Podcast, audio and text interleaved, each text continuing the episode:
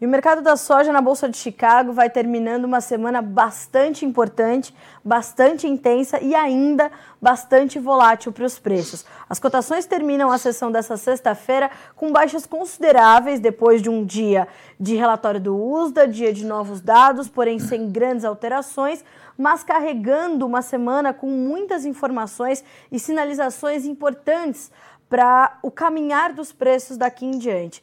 Esse é assunto para a gente tratar agora com o Carlos Cogo, que é diretor da Cogo Inteligência em Agronegócio, já conosco aqui no Notícias Agrícolas. Cogo, boa tarde, meu amigo, seja bem-vindo. É sempre um prazer receber você por aqui. Boa tarde para você, boa tarde a todos. O prazer também é sempre nosso, claro. Obrigada. Cogo, que semana, né? Tivemos ontem máximas de 10 anos na Bolsa de Chicago. Num dia antes do relatório do USDA, o relatório chegou, o mercado caiu. Foi em função do relatório ou não? Qual a tua análise desse boletim que o USDA trouxe hoje, para na sequência a gente entender se eles mudam ou não os nossos fundamentos? Não, não foi em função do relatório. Aliás, uma das poucas novidades do relatório, que foi morno, não, ter, não trouxe grandes alterações nem para soja, nem para milho, nem para trigo, é, uma das mais, assim, até que chamou atenção entre elas foi exatamente a dos Estados Unidos, a queda de estoque nos Estados Unidos. Uh, isso, cara, a caráter deveria ser até um fator autista, né? É, cair mais aí um milhão de toneladas o estoque final previsto para os Estados Unidos, mas eles não mexeram no tamanho da safra, não mexeram no tamanho das exportações, nem esmagamento. O relatório neutro, em termos globais também, praticamente mudou ali minimamente a produção mundial, subiu aí minimamente o estoque final global, relatório morno, e manteve as projeções para a safra brasileira, para a safra argentina, para a safra paraguaia, e manteve todas as linhas para a China, importação, produção e, e demanda. Então, relatório morno, né? foi uma realização de lucros de uma semana de altas fortes, né? puxados aí uma combinação de clima, petróleo, óleos, os óleos vegetais, eles estão comandando o processo de alta é, de quase todo o setor de grãos de alimentos em geral no mundo. É o grande destaque, sem nenhuma dúvida, são os mercados de óleos. O óleo nunca é, é nos últimos anos, ou tem sido o driver de alta da soja, sempre o farelo, sempre a proteína animal e, e de, desde a pandemia, depois muito mais intensamente com a guerra, os óleos vegetais passaram a ter uma, ser uma estrela no mercado em termos de formação de preço, né? Isso envolve óleo de palma, com problemas de abastecimento, cortes de exportação, o óleo de soja estimulado é, pelo aumento da, da produção de biodiesel nos Estados Unidos, e o óleo de girassol com problemas de exportação da Ucrânia, maior fornecedor global, fornecedor, maior fornecedor da Europa esse mercado de óleos hoje é o que tem a maior alta entre os alimentos. Então é ele que vem puxando, como o óleo caiu hoje, também o pessoal resolveu fazer lucro aí, realizar lucro e, colocar dinheiro no bolso depois da, da quase máxima de ontem, né? Pois é. Kogo, uh, isso quer dizer que, portanto, fundamentalmente o mercado da soja, principalmente na Bolsa de Chicago, já, já a gente vai analisar o Brasil, ainda conta com um espaço de firmeza para as cotações? É um cenário ainda altista para os preços? É, é, ao contrário do, do milho e do trigo, que eu creio que já abandonou as máximas e agora está buscando um patamar de acomodação, ambos têm muita correlação de preço, trigo e milho. A soja parece que começou a se descolar e partir para os seus, seus fundamentos próprios. Né? Então, é, a questão do aumento de área da soja nos Estados Unidos já ficou para trás, eles mantiveram a estimativa de produção inalterada, que é uma produção pequena para refazer estoque nos Estados Unidos. Os estoques globais não são gigantes e há sim espaço para novas altas no mercado de soja. Quando a gente pensa em novas altas, a gente consegue uh, entender que, que, que força tem esse preço? O Júlio pode, por exemplo, buscar ou já está mirando os 18 dólares por bushel? Kogo? Sim, Certamente, e o mais importante para quem vai fazer o planejamento da safra futura, não só olhar esse primeiro vencimento, né, mas também olhar é, que esse comportamento ele se replica para os demais vencimentos. Então, a gente vem, vem subindo alguns degraus, por exemplo, que a gente vê aqui na tela, né, os contratos de 2023 começam cada vez mais a se aproximar dos 16 dólares por bushel. Estavam lá perto dos 15.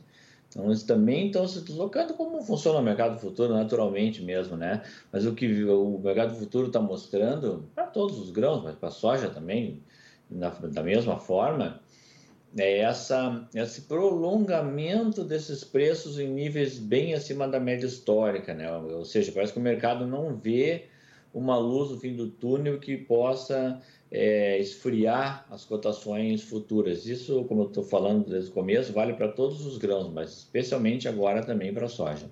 Kogo, isso se atribui principalmente a uma oferta bastante apertada de soja nesse momento? A gente vê os estoques norte-americanos apertados e uma demanda ainda importante pela soja norte-americana. Uh, como é que a gente analisa isso uh, de um espectro mais amplo? Né? A gente tem é, uma oferta ainda bastante ajustada e precisa de uma safra pelo menos saudável nos Estados Unidos para começar a recompor essas relações, porque na última vez que nós conversamos você deixou bem claro, falou, Carla, não é possível a gente recompor as relações de, de demanda e oferta para milho e para soja com safras, nem umas safras normais nos Estados Unidos. Ainda vai levar mais tempo do que isso. Esse cenário está mantido. Claro, está mantido sim. E vamos lembrar o seguinte: nós estamos vindo de uma quebra de safra na Mega do Sul. Então, a Mega do Sul já não vai conseguir ter a sua participação ainda neste ano safra, que 21, 22, né, que ainda está é, correndo, né? Então, uma, foi uma quebra fortíssima no, no, Paraguai, uma quebra forte na Argentina uma quebra bastante expressiva de mais de 20 milhões de toneladas no Brasil. Faz toda a diferença no mercado. E aí o mercado, embora não esteja precificando isso, ele começa a olhar para o clima nos Estados Unidos, será que vai estar tudo certo? Aquilo ali é o mínimo possível para escolher e ter um nível de oferta razoável. E logo mais vai começar a encarar a questão da possibilidade de termos um terceiro laninha consecutivo, que não é uma coisa inédita, mas é bastante rara, e que aí sim é colocar o mercado num estresse que eu não tenho nem como nesse momento de mensurar a que ponto ele poderia chegar. Certo. Kogo, a gente está falando uh, de um cenário bem atípico, né? É, você citou a questão dos óleos vegetais, você citou a questão do petróleo, da guerra e dessas, dessas projeções todas para a safra americana que a gente vai ter que observar. Quais serão, entre esses, o principal driver aí do mercado internacional da soja? Pensando na Bolsa de Chicago. Agora os olhos vão todos se voltar efetivamente para o clima lá no Corn Belt e é isso que vai manter essa, essa volatilidade muito forte? Ou agora tudo se misturou inclusive uh, o comportamento do mercado financeiro, dos fundos, dos especuladores, e tudo isso meio que está num, num mesmo bolo ali, movimentando esse mercado agora. Na verdade, cara, eu vou te dizer que esse é um ano de desafio para os analistas, tá? Porque eu, é assim, até eu, eu, eu, tenho comentado bastante nas aulas do pós-graduação, né? Que, que eu, não, nos cursos que eu, que, eu dou, que eu dou aula, né? Eu tenho aproveitado esse momento para dizer ó, o, o papel do analista nesse momento vai ser crucial, porque a gente nunca teve no tabuleiro um conjunto tão grande de variáveis atuando simultaneamente. Eu vou só repetir isso que você colocou. Então, nós temos uma questão de uma guerra, essa é uma guerra importante, é uma guerra que envolve dois países que têm importância em termos de suprimento de, de grãos em nível global, suprimento de, de calorias. É, nós temos uma guerra que envolve suprimento de insumos, de fertilizantes, nós temos um petróleo num patamar extremamente alto. Hoje fechou o petróleo Brent a 122 dólares o barril. Sim. Isso eleva o break-even é, tanto do etanol de milho, quanto do etanol de cana, quanto do biodiesel de soja, que é a base do, dos biodiesel é, nos Estados Unidos, no Brasil, na Argentina. Nós temos a questão de moedas, nós temos a questão de taxas de juros nos Estados Unidos mudando, nós temos questão de um real se apreciando, isso é a favor da alta da soja. Nós temos uma questão é, de provável mudança de taxa de juros também na Europa, inflação correndo alta, não no Brasil, mas sim também na Europa, na zona do euro, nos Estados Unidos. O tabuleiro está colocado de tal maneira que virou um grande jogo de xadrez que está difícil de fazer uma equação. A única coisa que dá para ter um pouco mais de clareza é a não ser que a guerra acabe muito rapidamente, que não é o cenário que nós aqui trabalhamos, a não ser esse fato, daqui para frente vai ser primeiro, o clima, como você bem colocou, e daí em diante todo o entrelace dessa, dessa quantidade de variáveis que não deve mudar de paradigma tão cedo. A gente continua na mesma situação que estava é, desde o início da guerra e antes da guerra, ou seja, problemas de logística global, falta de navios, falta de containers, quebras de safra na América do Sul, problemas de excesso de liquidez, foi injetado muito dinheiro para os países durante a pandemia, principalmente para os Estados Unidos, o próprio Brasil injetou uma quantidade do PIB enorme de dinheiro, isso gera inflação, é, já há problemas, já se fala em fome novamente, lá fora, aqui. As coisas mudaram realmente de forma muito intensa e o conjunto de variáveis hoje ele é muito grande, ele é, é o maior de todos, talvez nos últimos 20 ou 30 anos, sem dúvida nenhuma. Perdão, me faltou.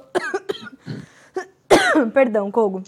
A gente vê eu tô, um. Eu tô assim também, viu? Porque eu tô assim pelo excesso de lives e também porque a umidade aqui no Rio Grande do Sul, para quem mora aqui, está nos assistindo, está em 100%, pessoal. É mais ou menos respirar água, tá? Meu Deus. Aí a gente vai alterando essas duas coisas, Carlos Cole. Como é que sobrevive, né? Os comunicadores desse é. agronegócio. É. Exato. Ô, Kogo, a gente está num, num cenário que eu acho que, é, número um, é sem precedentes, e número dois, fazer essas essas análises uh, prognósticas, né? Elas são completamente complicadas. As coisas estão mudando muito rapidamente e a gente vê medidas que às vezes elas são destinadas a tentar segurar um problema num país, elas acabam comprometendo um cenário uh, global, como são as restrições, por exemplo, de exportações de alguns produtos agrícolas por países importantes no contexto, como é o caso do trigo, por exemplo. E a gente tem um meio que um efeito chicote, né, Kogo? A gente consegue mitigar os problemas numa Índia, por exemplo, mas a gente tira do mercado global uma oferta importante enquanto a gente ainda tem a continuidade do conflito. Quer dizer, até que esses problemas sejam resolvidos, a gente vai ver essa movimentação toda ainda preocupar bastante, portanto, é, o andamento das commodities agrícolas, aí falando delas de uma forma geral. Concordo plenamente. Veja, e assim como eu disse, a gente não, não trabalha com o cenário da guerra acabar, nós estamos indo aí para mais de 100 dias agora de, de guerra. É, é uma coisa que evidentemente surpreendeu todo mundo, né? Eu, eu já tive fazendo várias palestras presenciais e ouvi a mesma coisa de todo mundo. Todo mundo pensava que era uma guerra de dois ou três dias, né? Uma guerra de uma potência bélica contra um país com um armamento muito inferior e o que a gente está vendo é uma resistência enorme. Quando já se fala tem guerra endêmica, né? Com milícias aí ao redor do país, uma parte controlada, a Rússia controlando uma quinta parte apenas da Ucrânia, perdendo em alguns momentos, vencendo em outros, vai longe. Vai longe, a não ser que o Putin realmente ceda e, e se ele ceder, ele cai, então ele não pode ceder. Então, se a guerra continuar se alastrando, os problemas vão continuar ocorrendo, como você mesmo citou o caso da Índia, isso vai continuar, isso se estende para outros segmentos, é a China é, colocando cota de exportação de nitrogenados, de fosfatados para a agricultura, e países que suprem normalmente os outros não, não, não suprem mais, e você vai criando barreiras, resolve o problema interno, aumenta o problema externo, e ele vem para dentro também, porque tudo é commodity. A situação está bem complexa mesmo, né? Então, antes a gente falava, será que isso aqui é um mini ciclo de commodities? Será que é um super ciclo de commodities? Sim, me lembro. É, e a gente falou muito sobre isso lá no começo de tudo. Mas agora, será que não é um novo patamar de preços agrícolas, aonde a gente não uhum. enxerga mais custos voltando para trás de forma é, anterior à pandemia? Eu acho isso muito difícil. Eu vi isso num evento que eu fui de uma empresa de máquinas agrícolas, em que o presidente da empresa falava assim: se alguém achar que no ano que vem vai comprar um trator mais barato está enganado. O, o, mundo mudou. É um problema hoje de componentes, de logística, é, de matriz energética dos países. A Europa vai querer sair da, da armadilha do gás natural russo. Então, são coisas que vieram, estão acontecendo e vão provocar outras mudanças que nós ainda não conhecemos. E isso pode mudar todo o patamar de custo. Mudando o patamar de custo, vai mudar também o patamar de preços.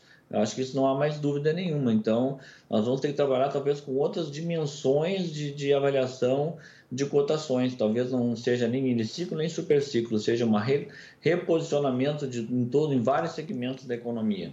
E me parece que ele, esse reposicionamento ele vai além da matéria-prima, das commodities, né, Kogo? Ele vai chegar provavelmente aos consumidores finais também, com o preço das energias, dos alimentos, das fibras e assim sucessivamente, né?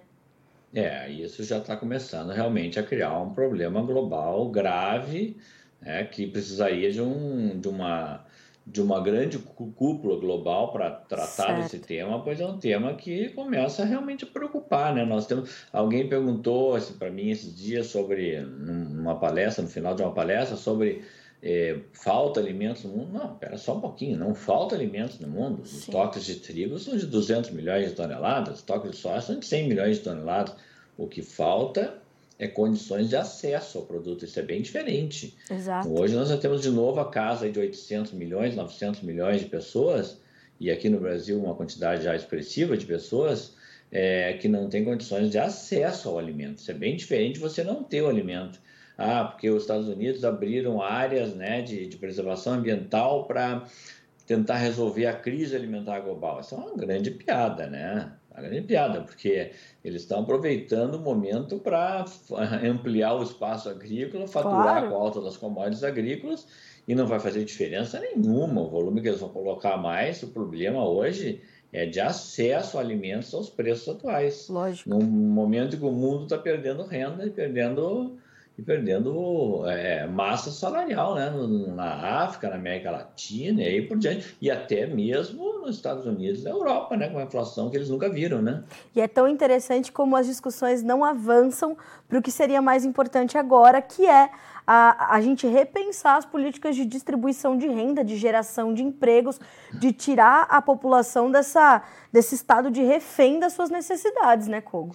É, exatamente. Eu, como brasileiro, pelo menos, não consigo me sentir confortável de saber que nós temos aí hoje em torno de 60 milhões de pessoas já consumindo abaixo do necessário, Sim. coisas que a gente não via há muito tempo e que eu acho que, na verdade, com toda honestidade, independe de governos. Eu não estou aqui colocando a culpa em governo nenhum, é uma, como eu disse, é uma situação global. Sim. Ela é globalizada. Os africanos estão sentindo muito aqui, os vizinhos latino-americanos estão sentindo bastante também.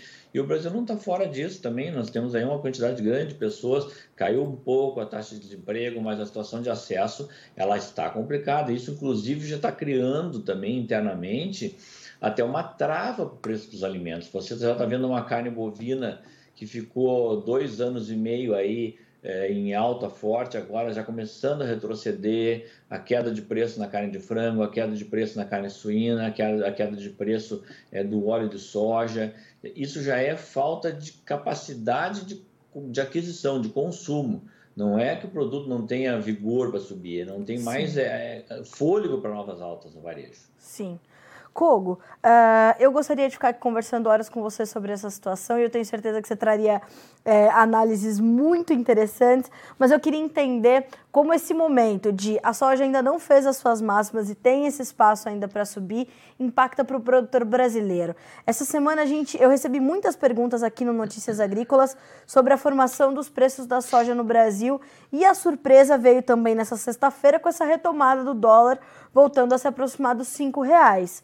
Kogo, como é que a gente vai terminando a semana e também pensando mais adiante na formação dos preços da soja no Brasil e como é que está impactando o andamento dos nossos negócios?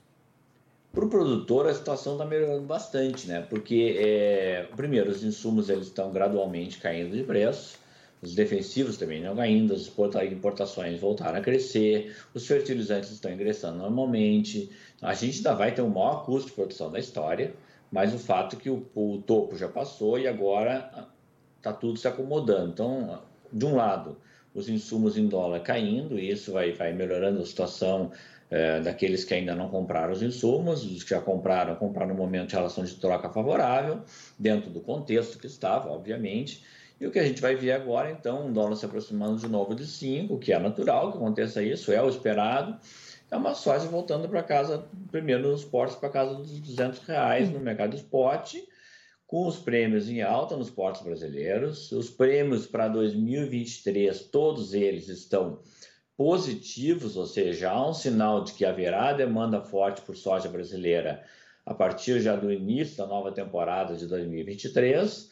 É, e se tivermos uma grande safra, tudo indica que nós vamos ter uma safra recorde no Brasil, a situação é muito favorável para o produtor brasileiro. Né? O custo é muito alto, mas os preços também vão se posicionar em patamares bastante altos e bastante remuneradores. Não, não é uma remuneração igual a que nós vimos nos últimos dois anos, mas ela é acima da média de antes da pandemia. Então, isso é sim uma boa notícia, pois vários países hoje estão plantando com rentabilidade próxima de zero a situação está melhorando bastante e a, e a tendência para o mercado é, nesse segundo semestre é uma tendência altista de preço, falando de preço em reais, até em função é, da quebra de safra que a gente teve e também da questão do, dos prêmios que vão começar a subir com mais força nos portos brasileiros. Ou seja, a gente não tem boas oportunidades só para o restante da safra 21, 22 que temos para comercializar, mas a 22, 23 já traz, portanto, um cenário é, otimista e atrativo para o produtor avançar com suas vendas.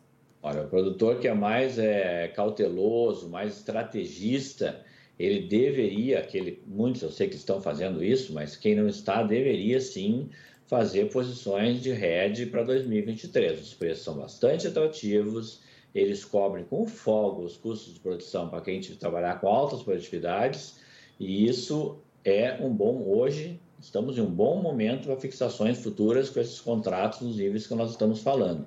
Gera boa rentabilidade em qualquer região do Brasil. E a gente está falando de uma rentabilidade que é um pouco menor se comparada da safra 21, 22, 22 mas ainda muito alta, né, Couto? É muito alta. Primeiro que mesmo você tenha percentualmente até uma margem inferior, a gente já refez esses cálculos durante essa semana agora, ela ainda é em reais brutos nominais e até mesmo em valores deflacionados, ela é bem acima da média histórica. Então isso é bastante favorável, ou seja, produtor que trabalhar com boa tecnologia não tiver problema climático, né, isso é uma, uma incógnita ainda, pelo menos para a região sul do Brasil, vai trabalhar com margens elevadas na próxima temporada. Né? A nossa projeção aqui para a soja é uma safra de 151 milhões de toneladas. Né? E tá. lembrando que o SDA trabalha com um número de 149 milhões, mas não estamos tão fora assim da, da casinha na nossa projeção. Kogo, é, para a gente finalizar, esse número ao se confirmar de 151 milhões, ele teria uma força é, importante para pressionar as cotações no mercado futuro ou ele vai acabar se equilibrando ali com essa oferta ainda ajustada que a gente tem e uma demanda que é considerável? Antes disso, nós vamos ter um mercado climático na América do Sul, de uhum. novo. Então, somente a, a, um, um clima muito favorável e uma safra nesse nível que nós estamos estimando, obviamente sem quebra climática, é que poderia gerar alguma pressão de baixa. Mas só que muito antes disso, nós vamos ter um período longo de mercado climático na América do Sul. Certo. Kogo, sempre muito bom ter você conosco aqui no Notícias Agrícolas. Para mim é sempre um prazer, eu sempre aprendo muito quando eu te entrevisto. Então, muito obrigada por estar conosco. Volte sempre, as portas estão sempre abertas para você e bom final de semana. O mesmo para você, o mesmo para todos que nos assistem. Um abraço e tenha um ótimo final de semana. Obrigado. Obrigada, Kogo. Até a próxima. Senhoras e senhores, Carlos Cogo, consultor de mercado e diretor da Cogo Inteligência em Agronegócio. Sempre uma análise ampla, a do Carlos Cogo, mas eu acho que o principal recado vem nessa fase, nessa segunda parte da entrevista, nessa fase final, né? Rentabilidade para o produtor brasileiro não só tá boa e ainda há bons momentos para a gente fechar negócios com o que resta da safra 2021-22, mas também temos bons negócios aparecendo para 22-23 e o Cogo foi bastante claro, seria importante importante o produtor já começar a fazer suas operações de hedge e garantir a remuneração em margens percentuais, ela é ainda muito boa. Ela não é tão alta quanto a de, de 21, 22, mas ela é ainda be, está bem acima da média histórica, o que mostra que seus custos de produção serão adequadamente cobertos e o seu, uh, o seu rendimento, o seu lucro ainda vai ser muito interessante. Então, repense a sua estratégia, a sua gestão, o seu planejamento, coloque essas informações na conta, porque, como o Kogo falou, uh, milho e trigo podem já ter testado as suas máximas, a soja não. A soja tem espaço para ir um pouquinho mais adiante, segundo o Kogo. A gente tem todo o mercado climático ainda para acontecer nos Estados Unidos, temos a safra brasileira, temos uma oferta apertada e uma demanda presente. Então, todos esses fundamentos são bastante claros e dão essa força para o mercado da soja agora, o que se, o que se reflete naturalmente em boas margens para o produtor brasileiro. Lembrando que hoje o dólar voltou, como eu disse, a se aproximar dos R$ reais e vai terminando o dia aí com uma alta superior a 1%, R$ 4,98. Chegou a testar os R$ reais, inclusive ao longo da sessão. Vamos ver como ficaram as cotações na Bolsa de Chicago? Números da soja na sua tela para a gente começar. Julho, 17 dólares e 45 centos por bushel, 23 pontos e meio de queda. O agosto, 16,62, caindo 17 pontos mais 75. O setembro, 15 dólares e 84, 16 pontos de baixa. O novembro, 15 dólares e 68, caindo 14 pontos. Lembrando que essas baixas, segundo Carlos Cogo, não refletiram o relatório do USDA divulgado nesta sexta-feira. Números do milho agora. O milho fechou estável, uh, o relatório foi bastante neutro também para o milho. Julho, 7 dólares e 73, pequeno ganho de 0,25.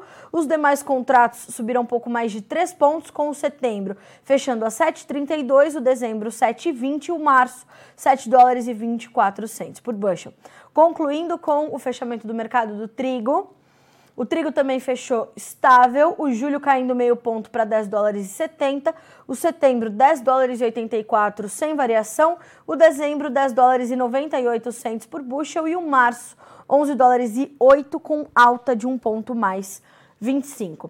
Fechamentos do mercado dessa sexta-feira, depois de uma semana agitada. Se você está chegando agora, já já essa entrevista vai estar disponível para você aqui no Notícias Agrícolas na íntegra. Ouça este resumo importantíssimo do Carlos Cogo para essa semana, mas principalmente para as informações que a gente tem que olhar para frente, né? Uh, o que vai continuar impactando o mercado daqui em diante. Essa é a informação mais importante e, claro, as orientações para você que está no Brasil fazendo negócios com a sua soja, com o seu milho, com o seu trigo. É, os insumos estão caindo, os fertilizantes tiveram uma queda importante aí nos últimos dias, então tudo é motivo para você entender as oportunidades que o mercado está te oferecendo, tá certo? Bom final de semana para você. A gente volta a se encontrar na segunda-feira. Notícias Agrícolas, 25 anos ao lado do produtor rural. Participe das nossas mídias sociais no Facebook Notícias Agrícolas, no Instagram arroba Notícias Agrícolas e em nosso Twitter arroba Noteagri. E para assistir todos os vídeos, se inscreva no YouTube, na Twitch, no Notícias Agrícolas Oficial.